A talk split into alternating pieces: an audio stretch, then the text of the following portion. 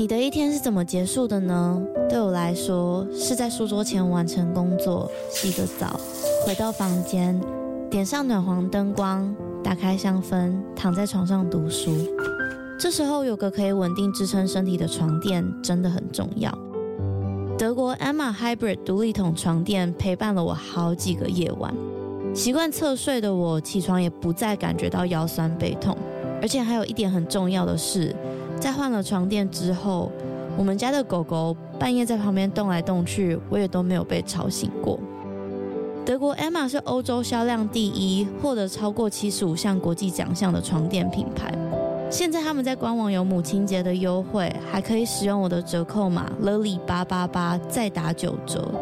那如果你买了不喜欢怎么办？放心，他们有提供十年保固、一百天的免费试睡服务。大家好好睡吧，晚安。Hello，大家好，我是 Lily。那在今天这一集开始之前，有几件事情想要先跟大家分享。第一件事情就是我在两个礼拜前得了蛮严重的流感，然后现在声音还没有完全恢复。那希望声音可以赶快回复，这样子我就可以录音给大家听。不过今天还是有节目的。那第二件事情就是，他说犯罪正在征节目的内容制作实习生，然后。呃，相关的内容的话，希望大家可以到他说犯罪的 Instagram 去看，里面有蛮明确的关于真人的资讯，跟我期待这一位角色跟这个合作的对象可以能具备什么样的条件。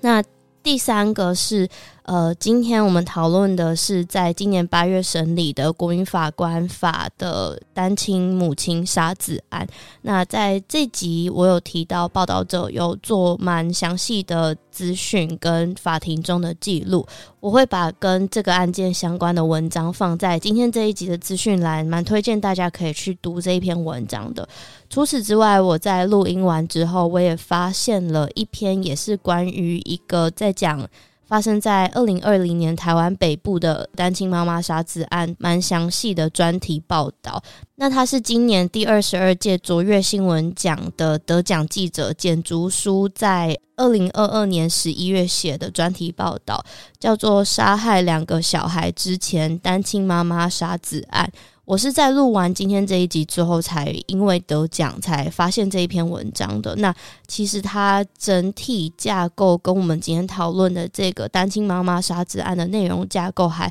蛮相近的。里面简竹书这位记者也针对了。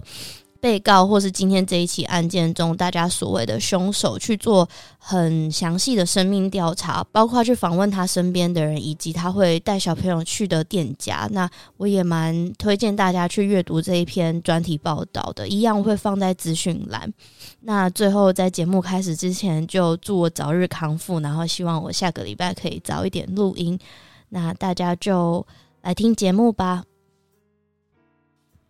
好的，那来到我们这一个系列讨论国民法官目前已经审判的案件。那我想跟大家讲，其实这个审判都是一审的审判，有可能会在上诉，有可能会有更多的消息。那目前我们就是以我们已知的资讯来讨论。然后这个讨论其实是我在看的过程中，我可能有一些疑问，然后我不懂，所以我请有法律有更多实务经验的家伟来陪我聊聊这个问题，跟我有的。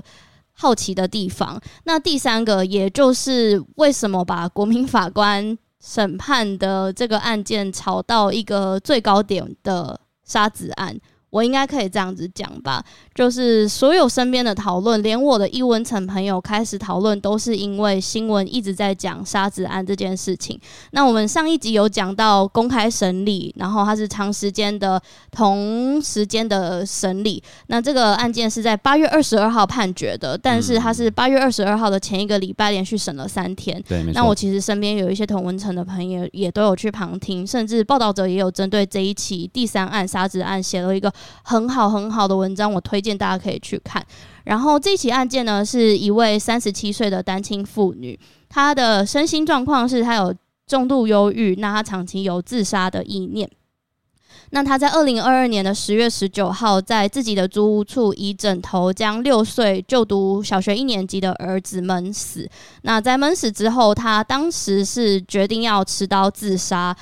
但是在嗯他的家人联络不到他的时候，到他的租屋处破门而入，才赶快把他送医抢救生还。但很不幸的是，他的小朋友这一位儿子已经过世了。那嗯，在后来的判决有很多讨论，其实都是好几天的讨论。我帮大家浓缩成我自己的观察。那有一个讨论就是，其实被告他有自己主张，他是因为婚姻啊、经济啊、跟心理压力，还有没有亲友的支持跟社会的支持，他才会产生这样子的意图。那他决定把小朋友带走的原因，是因为他认为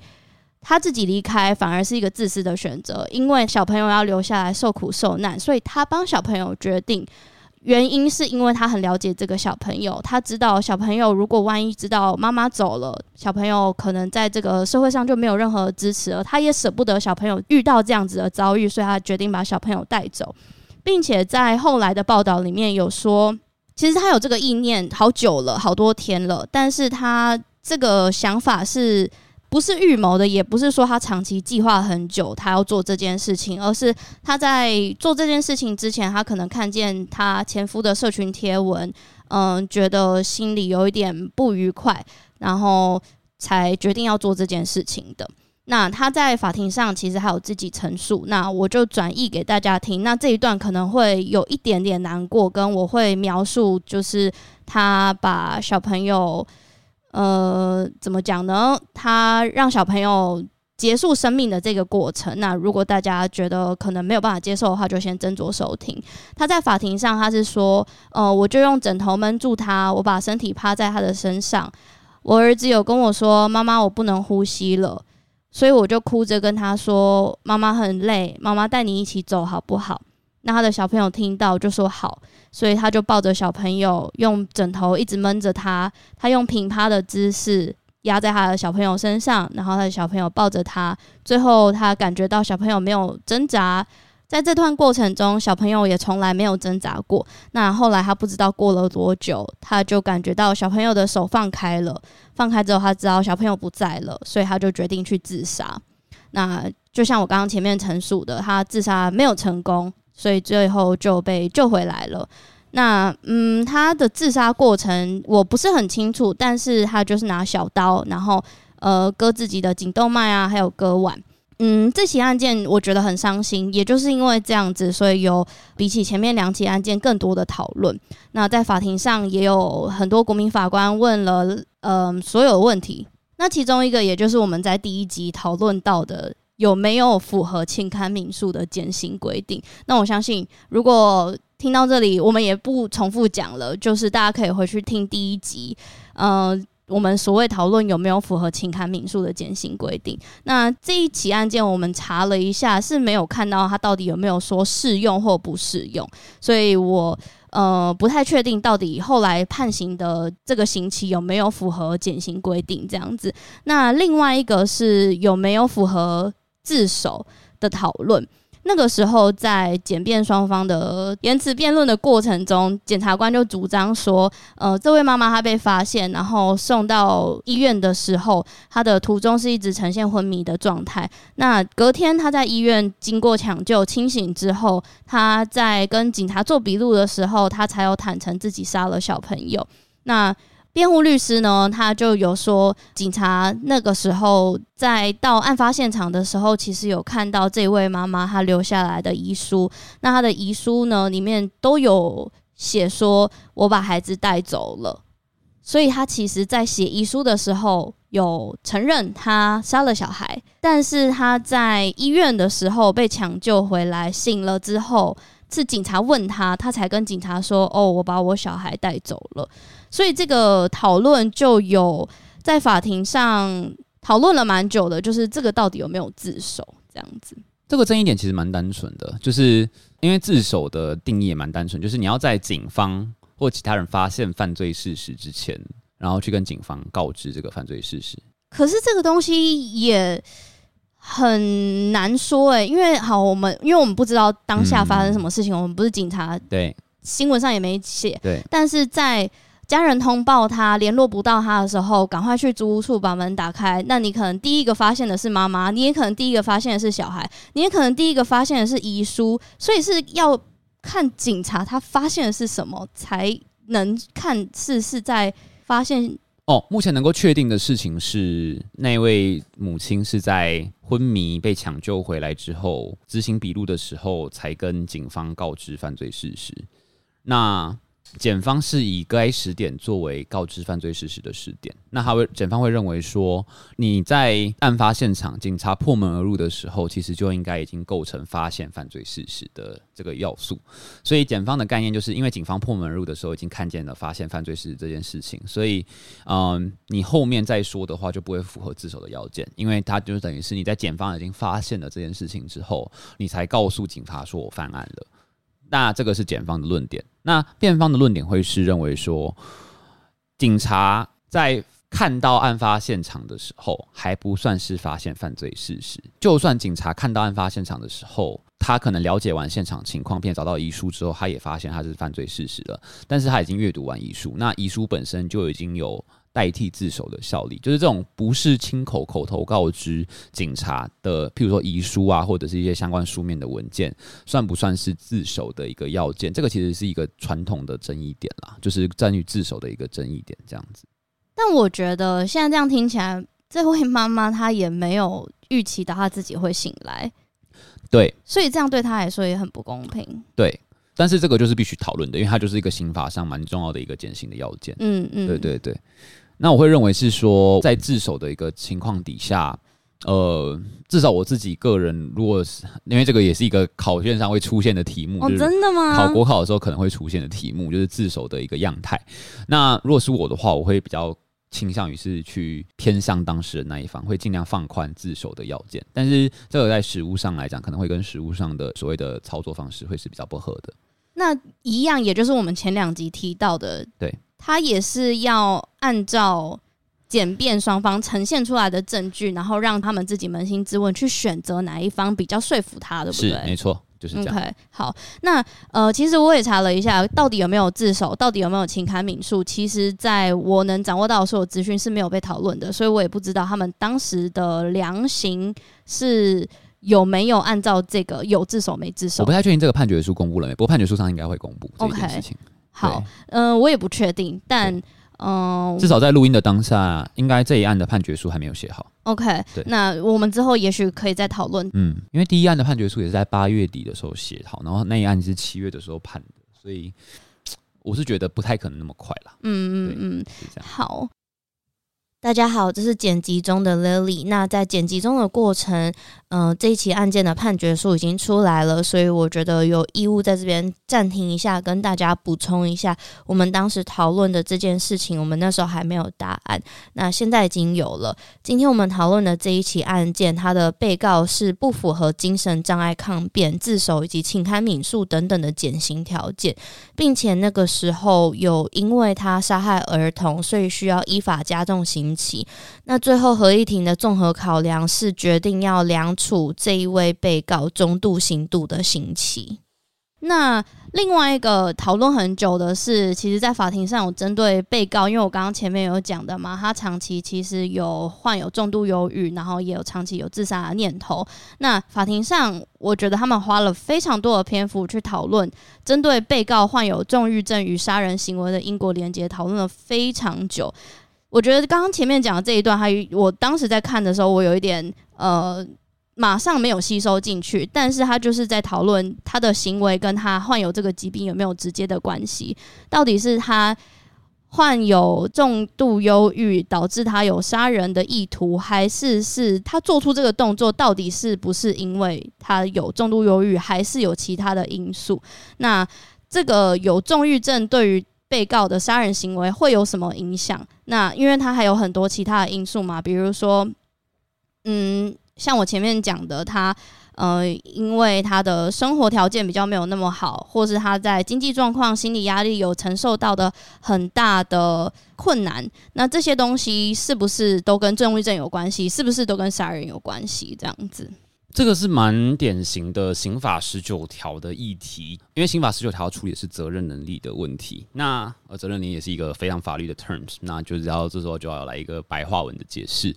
谢谢嘉伟。呃，所谓的责任能力的问题是在于说，我们一般来说，我们在设定刑法的责任的时候，不是说你做了一个行为，然后造成了一个不好的后果，你就一定会有罪。譬如说，有一个很典型的例子是，如果有一个幼童，他不知道。烤吐司机是带电的，然后他因为好玩的关系，所以他把烤吐司机丢到浴缸里面，然后就把里面的人电死了。Oh, no. 那在这样的一个情况底下，你会觉得他是一个犯下杀人罪的一个万恶的儿童吗？我想大家可能会有点迟疑。那这个就是因为我们可能不能够预期到，在他可能三岁、五岁这么小的年纪。就学习到烤吐司机丢到水里面会带电的这样子的一个知识，我们可能期待他是在具有一定的生命经验，还有学校教育之后，他才有意识到有这个重要性跟知识。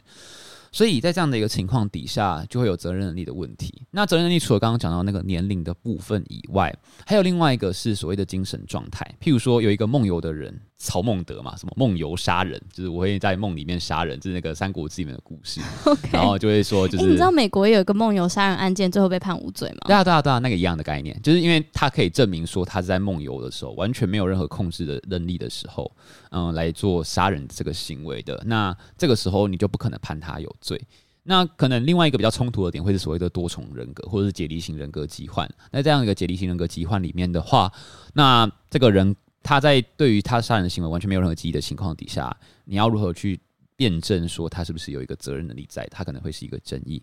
不过这些争议的多样性并不是我们今天要讨论的重点。我们今天要讨论的也是责任能力的部分，还有刚刚讲到的重郁症跟杀人罪的关联。那重郁症跟杀人罪的关联，它其实最重要的一点是，这个重郁症究竟有没有影响到他的精神控制的能力？因为这个在台湾的刑法上面就会是刑法十九条。呃，刑法十九条写着。第一项啊，写的行为时因精神障碍或其他心智缺陷，这是第一个前提。然后第二个前提是，致不能辨识为轻行为为违法或欠缺其应辨识行为能力者不罚。也就是说，第一个条件是你要有一些精神障碍或心智缺陷导致的原因。第二个是这个精神障碍或心智缺陷，它在你行为当下的时候，会让你没有办法辨识到行为能力是违法的。就像小灯泡王景玉案的时候，那个时候最吵最凶的就是王景玉，他提出了一个很夸张的一个误事，是他认为把那个小灯泡杀掉的时候，可以让他成为四川的皇帝，然后让他得以可以上天堂或获得救赎。那事实上，我觉得大家其实可能也都会有这样子比较在精神状态比较不好的时候，会误认为一件事情就是。没有办法辨识自己行为的一个能力的时候，最简单的例子就是，如果在精神状态不好的时候，你很常就是拿着手机，然后找手机，或者是戴着眼镜找眼镜这样子的一个状态。那你可以讲说，就是如果你精神状态好的话，你应该会了解到自己其实不应该这么做，但是你就是会这么做，因为你那时候精神状态是没有办法控制或辨识你现在当下的状态，或感知觉察到你自己现在的行为是有问题的。那现在来讲的话，刑法上的第十九条其实就在处理这样子的一个问题。那这个其实在英美法上也有。这个在英美法上叫做 insanity defense，所谓的精神抗辩。然后最有名的案件应该是 Keller versus Kansas，就是在 Kansas 州有一个 Keller 的男子，他杀了人之后，然后要打精神能力抗辩，最后他一路打到了就是美国最高法院，然后有做出判决，然后最高法院的判决是肯认了所谓的精神能力抗辩，就是他是可以依照他的精神控制能力下降而降低他的，甚至是免除他的责任的。对，所以这个是刚刚讨论到的，就是重郁症这件事情。所以我们把它放回到台湾的刑法第十九条里面去关注的话，就会知道说，检辩双方在真正争辩的是重度的忧郁症究竟会不会造成这个妈妈她对于杀害自己小孩子的这个行为是无法辨识的。那大家可能会觉得说，杀害自己的小孩是无法辨识的这个行为，可能是会完全的。误解掉杀人的这个意思，就是可能是会变成是说，就是他可能不知道杀人是错的，然后怎么可能不知道杀人是错的？就是照理来说，你就算是就是就算是小孩，应该知道杀人是错的吧？但我觉得事情不应该这样想，应该把它想成是这个妈妈已经重度忧郁症到，她认为杀人已经是她能够获得的最好的解方，会比较恰当。我觉得这可能也比较符合大家在生活当中的经验，譬如在遭遇极大的压力，遭遇到自己可能觉得自己。现在可能走过来，但是在当时来看，永远都走不过去的困局，或是一个非常巨大的情绪打击的时候，最普遍可能就是失恋吧。大家可以想象一下自己失恋的时候那个样子。你能够去承受那样子的一个过程吗？你是不是也曾经有过，就是中岛美嘉的歌？曾经我也想要一了百了的这一首歌。我们好像现在在讲很老的东西哈。今天对，其实嘉伟才多少？二二二五啊。二五。对啊，超小的。但我的意思就是，大概会是这样那个状态，就是你。不一定不知道杀人是错的，可是你会错误的认为说杀人是你当下最好的选择这件事情。我觉得很简单的，就是像我觉得你刚刚举例失恋很好，失恋然后又遇到呃出门没带雨伞，对。然后还被公车开过去的时候泼到水，就会觉得你就是遇到所有这辈子最衰的事情，了，你就会觉得天哪，好烦哦的那种感觉吧？对，嗯。然后你可能下一个做法就是你上捷运之后就会想要叫前面的女学生让座，说：“哎、欸，那个我我今天心情不好，借我坐一下啦。这样子。嗯” OK，那呃，你刚刚有讲到的就是。综合我们刚刚以上所讨论的这一些，不管是情绪上的，或是他生活遇到的困境，是他决定要结束自己的生命，他也决定要帮小朋友结束小朋友的生命。是，其实，在法庭上也有一个讨论，就是利他主义。嗯，对，他就是觉得他帮他小朋友决定，但他小朋友。其实是有能力可以帮自己做主张的，对，只是他觉得我为你好，我觉得我比较好。那这个我们可以分两个讨论，一个就是利他杀子嘛，嗯，另外一个其实，在后来所有新闻报道出来，我的同文层在讨论的，也就是当妈妈这个角色，嗯的，大家对于妈妈有期待，或是。嗯，自己身为妈妈，可能对自己有任何的，不管是小朋友教育的期待啊，或者是你在经济状况上要有多优渥，让小朋友养成一个符合社会规范的精英啊，或是给他适当的教育啊。我们不要讲精英好了，就连台北你要去托儿都是一个很难。我自己没有生过小孩，我这边身边开始有小孩，大家就开始在。讨论什么户籍地啊？你要用多少钱去买大安的学区啊？这些有的没有的。那你在让小朋友去上一个理想的学校的时候，又遇到他所习惯的那个老师，可能因为学校的体制怎么样，决定要换到另外一间幼稚园了。那你又遇到这样子的打击，你就觉得我好不容易这么努力帮他买了一个户籍，然后我的薪水多少钱我又拨出去了，又遇到这件事情。我又要想办法，可是我同时我身边所有种种原因，因为我求职不顺，因为我的老板刁难我，这些种种的原因让他导致我真的觉得我压力好大，我喘不过气了，所以我觉得我要做这件事情对我跟他都好，所以嗯，呃，两个讨论，一个就是利他主义的沙子。另外一个讨论就是当妈妈的这个困难。那其实我就先把我这边的跟大家分享。嗯、在国民法官的讨论中，有一位国民法官他是男性，可是我觉得我没有特别想要强调他的性别，只是因为我觉得，呃，我必须要让大家理解他讲出这句话的。呃，初衷跟他的目的，所以要跟大家讲他的性别，一样也是在法庭中呈现的证据。他问妈妈说，在这起案件发生之前的前两个月，你跟学校请十五天假，你明明就是一个妈妈，你为什么不让小朋友正常上学去接受教育呢？那这位妈妈被告她回答这个国民法官说，因为我当时人不舒服，我希望我儿子可以陪我。这个是男性国民法官的发问。那大家可以。听一下，在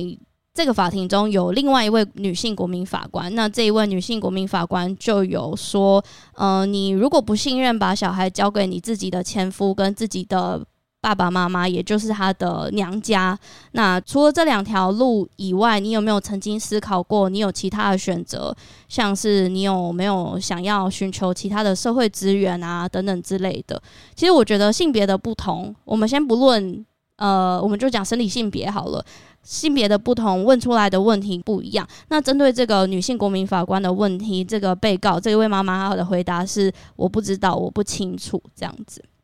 所以以上的种种，我觉得也是我的同温层蛮多人在讨论的这一件事情，关于母亲的角色，关于教养的方式，关于密集的母职，在发生了这个杀子案，在法庭上的这个讨论。有这些，嗯，首先先讨论一下密集母职的部分，然后我会必须做一个 disclaimer，是因为我目前是生理男性，所以，嗯，我所有等下表达的看法都会是一个他者凝视的视角，所以如果呃对这一部分会觉得无法接受的话，我是觉得就是可以直接跳过，但我会尽量以我自己的想法来表达，然后也尽量避免说自己出现了就是很过分的他者凝视的东西。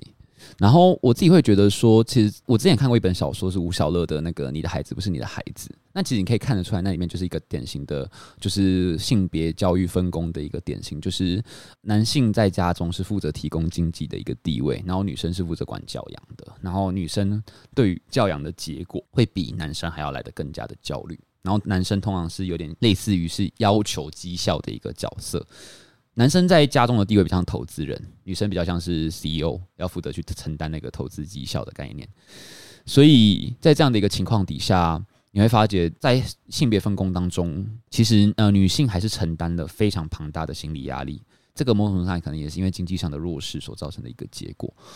对，那这个。事情，我觉得这个也是这件案件之所以会让人感到很难受，或者是让人感到很无能为力的地方，因为它某种程度上来讲是一个很巨大的一个结构化的因素，它是整个社会对于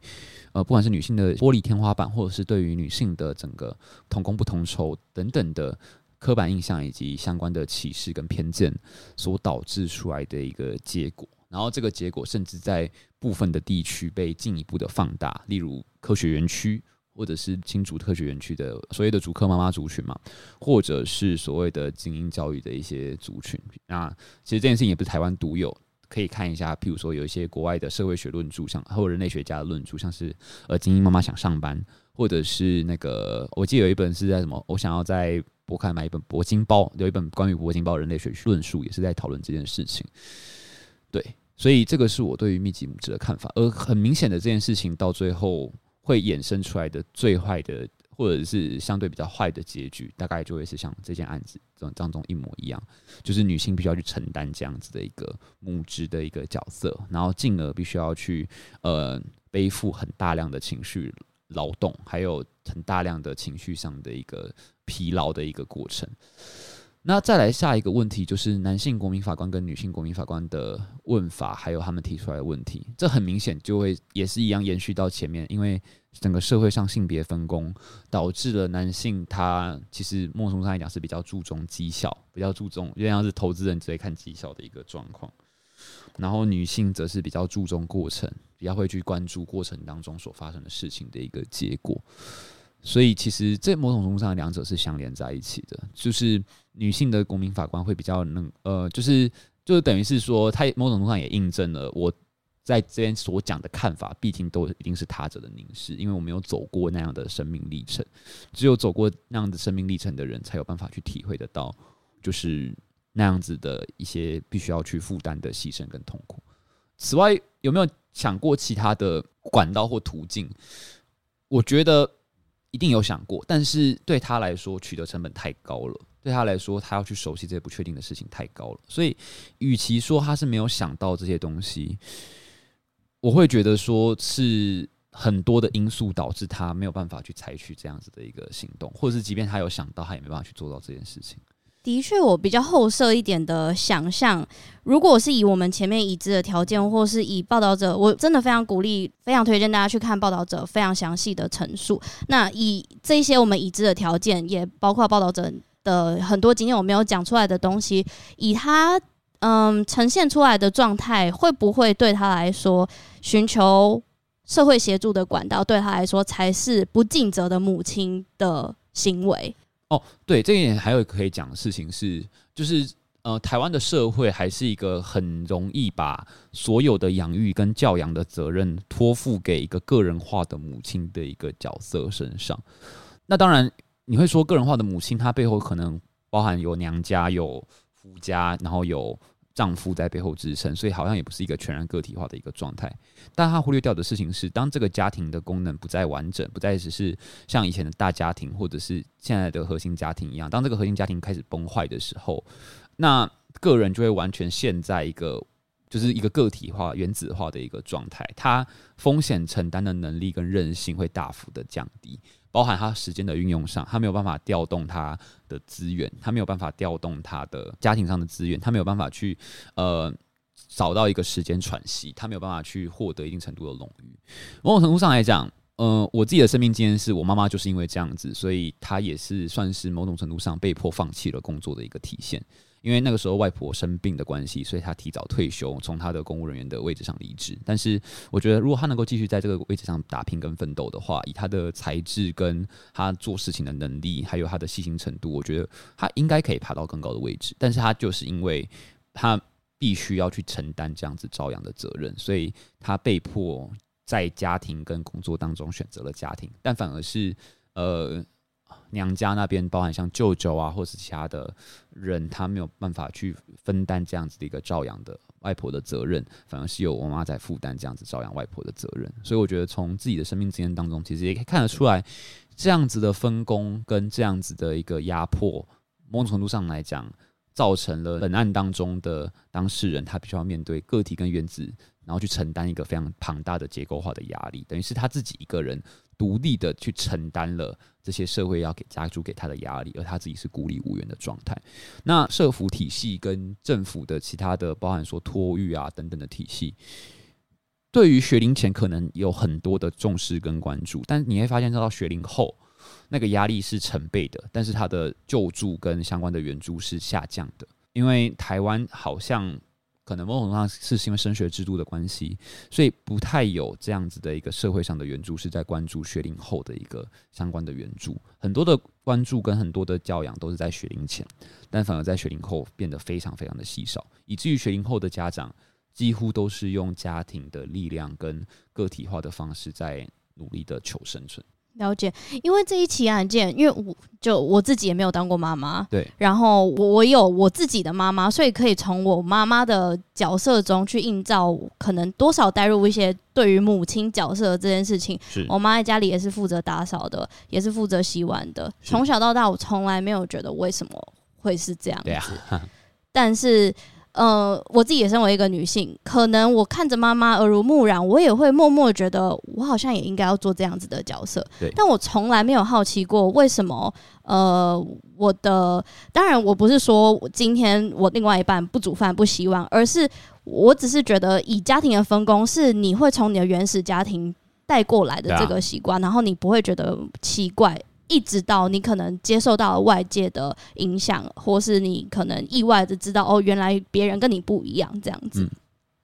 那其实我有问过我身边的朋友，然后他跟我说，就我简单跟他分享这一起案件，说，哎，这是我最近关心的事情。他是伊文成，他不知道国民法官这一起案件，然后他就说，哦，他自己觉得家庭分工啊，或是他的另外一半这些分工，他都觉得还好。但是他说他非常有感的是。在他自己的生活之中，可能跟别的母亲交流，或者跟别的家庭交流的时候，他渐渐越来越感觉到，呃，身为一个母亲的角色，可能因为跟别人比较，跟别人切磋，他也会觉得，哎、我是不是也要跟别人做一样的事？就是他觉得在现代，他觉得当妈妈很不容易，尤其是在跟别的家庭比较的状态之下。应该说，跟别的家庭比较，然后跟别的家庭做一样的事情，然后从中去获得归属感，或者是其他的援助。某种程度上来讲，反而是阻力最小的一条路。因为如果没有的话，然后你又没有办法找得到跟你价值观相同的同才，可以去对抗、合力去对抗这样子来自社会结构性的压迫的话，我觉得你其实很难做到这件事情。就是，呃，如果当你身边的好友，姐妹淘都是妈妈，然后都有小孩，然后都在聊的是哪边做补习班的事情。你其实很难跟他们讨论什么叫做适性扬才，很难讨论，就是很难讨论这件事情吧。就等于是，呃，同才的压力依然会有影响啊。你的同才如果都是这样子的一个呃角色的话，那。你其实也很，你很难去做到突破这样子的一个社会框架，或是突破这样子的一些刻板印象，因为突破它势必会带来很庞大的压力，包含来自于人际的压力，包含来自于家庭的压力，包含来自于，甚至你的小孩可能会也会觉得怪怪的，因为你的小孩身边的小孩，很多的小孩可能都会是这样子的一个背景生养出来的人，密集母职所养出来的小孩，跟一个不是密集母职养出来的小孩在一起的时候。那你也很明显的发觉到谁是多数，谁是少数。那少数的那个人就会反过来会怀疑自己，说：那我是不是应该要回过头来要求我的母亲做这件事情？或者是他可能不会用这样的心态去想，他可能单纯就会觉得说：为什么我的妈妈跟别人描述的好像不太一样？那其实我觉得也是一个母亲需要去对抗，甚至是对抗密集母职的时候。哇，我这样讲好像有点大后就会被炎上。但我的意思是。我觉得意意思是，就是那个小孩的他也会对母亲产生影响。我觉得不用担心，因为我们前面有讲我们的那个免责声明嘛，对，对，对，对，因为我们都是一个很后设看那些新闻报道讲出来的我们的想法。对对对，但我觉得现在听的大家可能都有不同的想法。我不是妈妈，嗯，所以我觉得我们都是以各自的出发点去讲我们好奇的事情啦。对。但是其实我想讲的是，我自己很亲近的朋友之中，我之前在美国轰爸轰妈，嗯，我的轰爸他是负责去接小朋友上下课的的那一位角色，嗯、我的轰妈她是呃在距离他们所住的地方四个小时以外开车的工程师，那他们的家庭分工也分工的蛮好的。那呃，其实我觉得以一个外人的角色观察，因为我。没有曾经认真的跟他们讨论过这个问题，但是其实我觉得中间多了很多很多很多的沟通。我看得出来，我的轰妈对于我轰爸的呃食物均衡营养多了很多的包容。嗯，原因是因为呃我的轰爸可能比较不擅长下厨，那他可能给小朋友吃的比较多都是微波食品。那我的后妈想也没关系，反正我周末回来，因为他平常周间要上班嘛，在四个小时以外的地方，我周末回来我们就吃比较营养一点。那可能这是他他们呃很和谐的沟通之下，我后妈做出的一个退让，或者是我后爸也有渐渐学习下厨，可能在我后妈的呃沟通底下，他们也。尽量的想要用最简单的方法让小朋友的营养均衡，比如说美国人最喜欢的就是吃那种很短的红萝卜。哦，对啊，对，但其实红萝卜也不纤维也不太够，这边讲一些屁话。但是我觉得沟通真的很重要。那嗯。刚刚讲到了很多，比如说身为不同性别的刻板印象跟他们的标签，我觉得都是可以被打破的。嗯、但是在被打破的过程中，其实我之前 podcast 有一集在讲的，就是要有一个 common ground，然后要有一个可以沟通的地方，然后是大家可以讨论的。这个讨论代表我不用一定要完全同意你，但是呃，至少我们两个有交流，然后是不断不断的交流。不知道为什么会突然聊到这个，但是我觉得。就因为我们刚刚前面讲这么多，我觉得必须要加一个小小的小结。好，我懂的意思。对对。那呃，刚刚也忘记跟大家分享，这一起案件判刑是判了十六年五个月。嗯。那这边其实也有一个讨论，就是跟其他杀子案，过去台湾的杀子案，嗯、的判刑是。目前莉莉举的，我可以再补充一个例子是李鸿基案啦。那目前莉莉举的几个例子，包含了一个是无期徒刑的案件，然后这三个杀子案好像都是母亲杀子嘛，对。但是我现在手上讲的另外一个李鸿基案，他是父亲杀子，然后他是连判最重，他是判死刑，而且他是死刑确定之后大概三个月内就被处决了，对。然后莉莉讲的其中一个例子是无期徒刑的案件，然后另外一个是一审是死刑，然后二审是无期徒刑，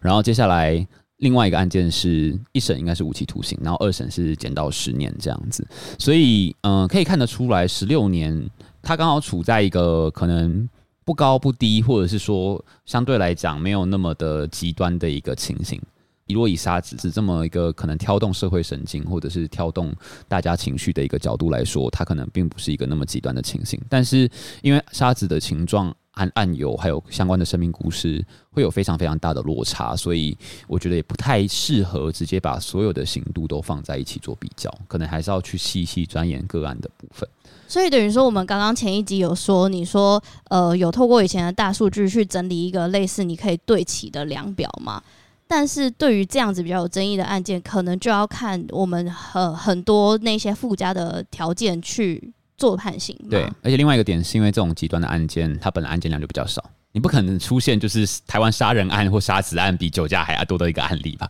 那边高谈式了，确实。但是你的意思是说，嗯，比如说杀子案，今天这一起案件，它可能就有情绪的影响，但是在其他的沙子案，它可能呃有不同的条件的意思吗？我觉得有可能会发生这样的状况，包含说生命情状的不同。譬如说，像是李鸿基案的话是，嗯，当然他们李鸿基案跟这一次杀子案也有一定的程度的相似性，包含说他是单亲家庭，然后李鸿基本身也是有遭遇到一些呃职场上的一些变化，然后同时他也无力负担两位孩子的抚养，那所以他就是利有点利他杀子的概念。当然那个时候在审判的时候，很遗憾的没有办法把这个概念带给就是。那个审理方的法官知道这件事情，但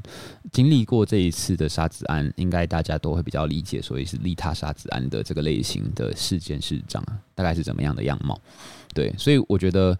呃，可能还是可以找到出一些共通的地方啦。毕竟这件案子之所以稀少，或者是之所以如此的罕见的原因，某种程度上来讲，也是因为，呃，沙子不是一件很寻常的事情。这也是为什么我们要跟他多了解、更多研究的原因。同意。那我另外一个问题是，呃，因为我们刚刚讲嘛，每一个案件都有一个先例。是。那今天这个是在国民法官审判案件中杀子案的第一个先例。是。你觉得它会造成什么影响吗？这是第一个问题。第二个问题，它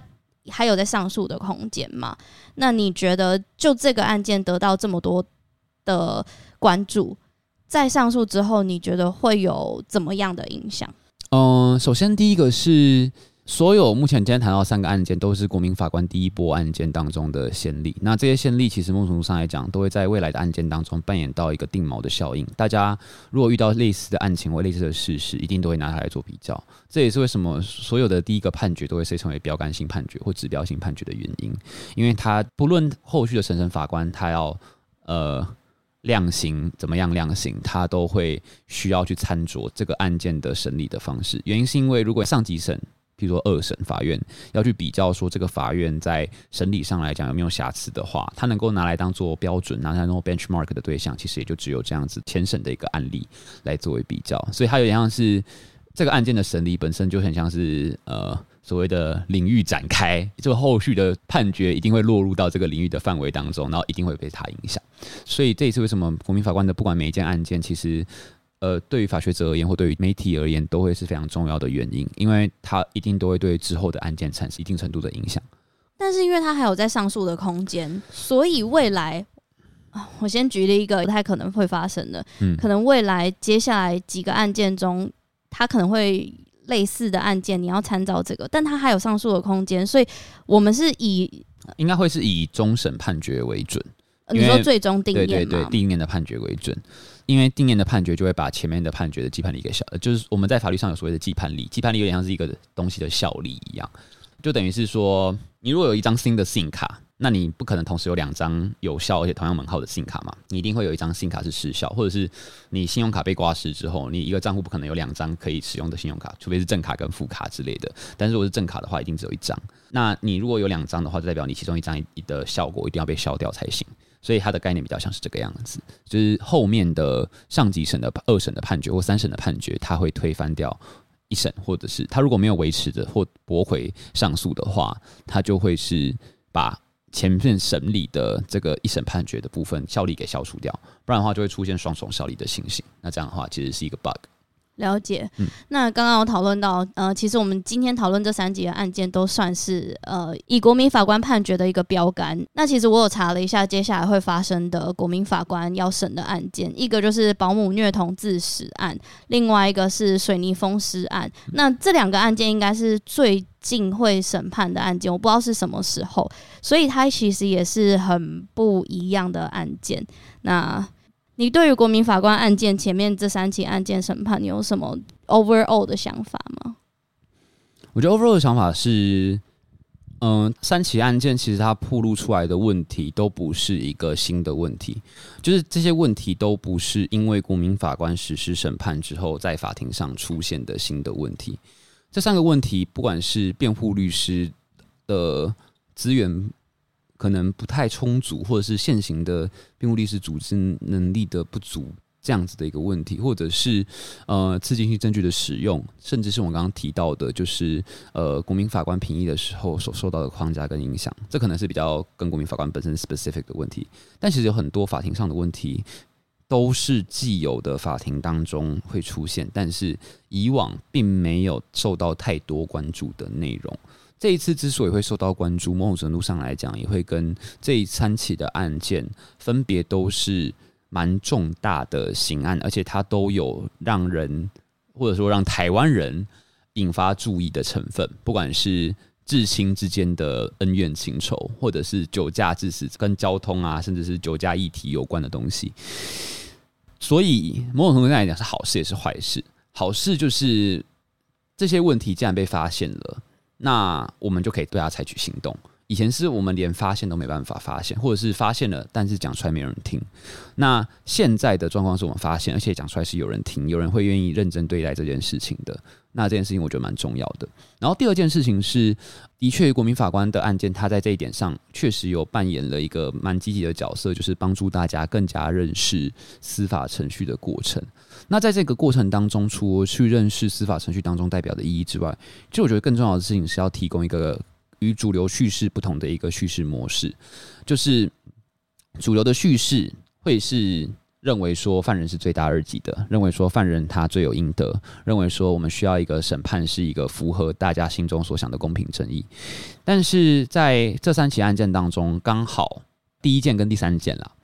都蛮多是公平正义之间在互相拉扯的一个状况。也就是说，你的正义跟我的正义可能是不太一样的正义，但我们在司法体系当中，我们就是要统合出一个协调的版本。那在这样的一个情况底下，如何去提供不同的叙事？其实我觉得这个是很多的媒体，甚至是包含我现在在录的，像李李在做的 podcast，他说犯罪在做的事情，就是我们可以透过这样子一个自媒体的力量，或者是透过其他媒体的力量去。提供一个不一样的叙事，然后帮助目前正在收听的大家，帮助现在很多的呃，就是观众，还有甚至是对这个议题有兴趣的人，去了解到说，在主流叙事之外，会有其他不一样的一个叙事。我觉得其实有的时候，大家可能会觉得司法改革或者所谓的就是我要怎么样去达到一个理想的司法环境，这件事情很遥远。但其实它并不遥远，它其实某种程度上来讲是在于说，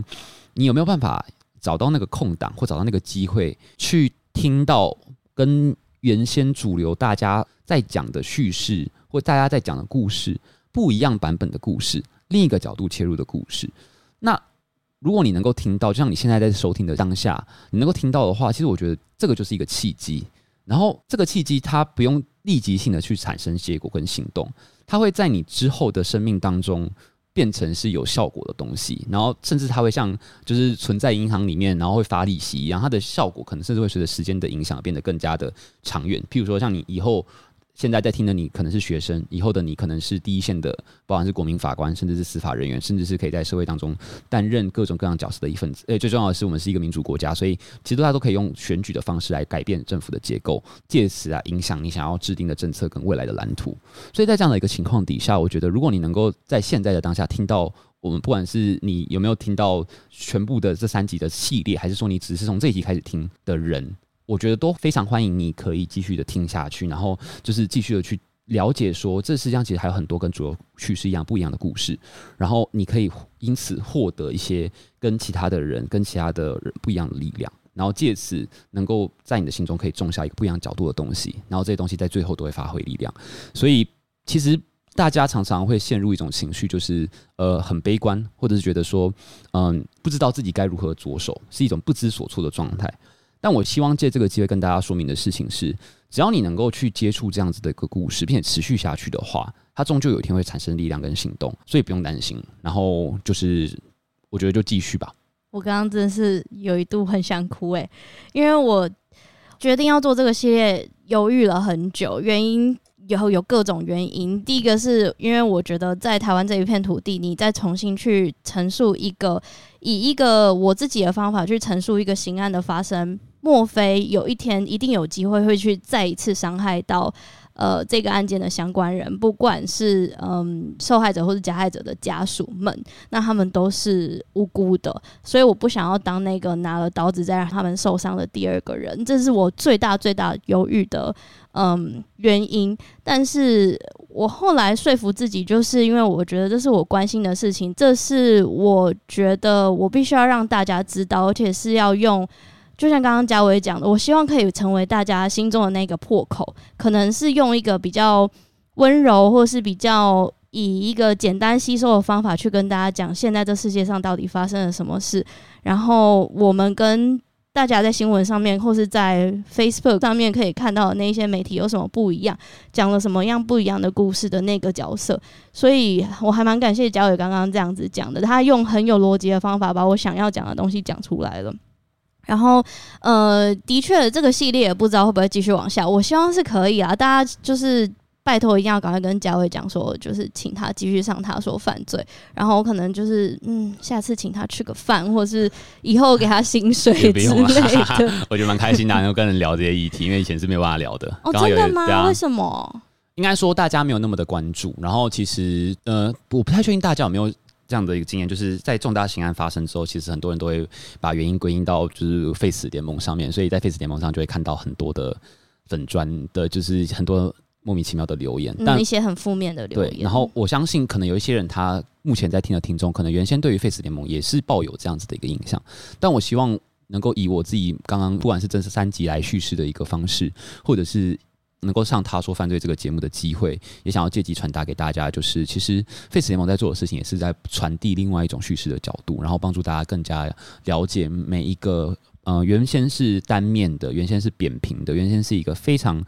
呃没有那么立体的一个受刑人或者是杀人犯，他们其实是跟我们一样是一个立体的，然后有血有肉的人的一个状态。我们在做的事情，其实应该说 Face 联盟看我。还有很多的之前参与过 Face 联盟的伙伴在做的事情，其实就是这个样子的事情。其实我们跟呃，就是他说犯罪努力想要呈现的，或者是这个系列努力想要呈现的故事，并没有什么不一样。那如果可以的话，也希望大家能够在心有余力的时候去给予一些支持。那如果没有要给予支持的话，也没关系，就是可以继续听故事。嗯，我觉得，而且我觉得有听就是有吸收、有听、有了解，就是一个支持了。而且其实我跟嘉伟今天录音以前，我们还是在那个 Face 联盟他办的一个国际讲座见面。我们今天就是参加了一整天的讲座，非常丰富，非常有收获。然后晚上来录这个录音，今天是一个很美好的一天。然后我也希望大家会喜欢这个系列。然后也许未来台湾，我当然不想要。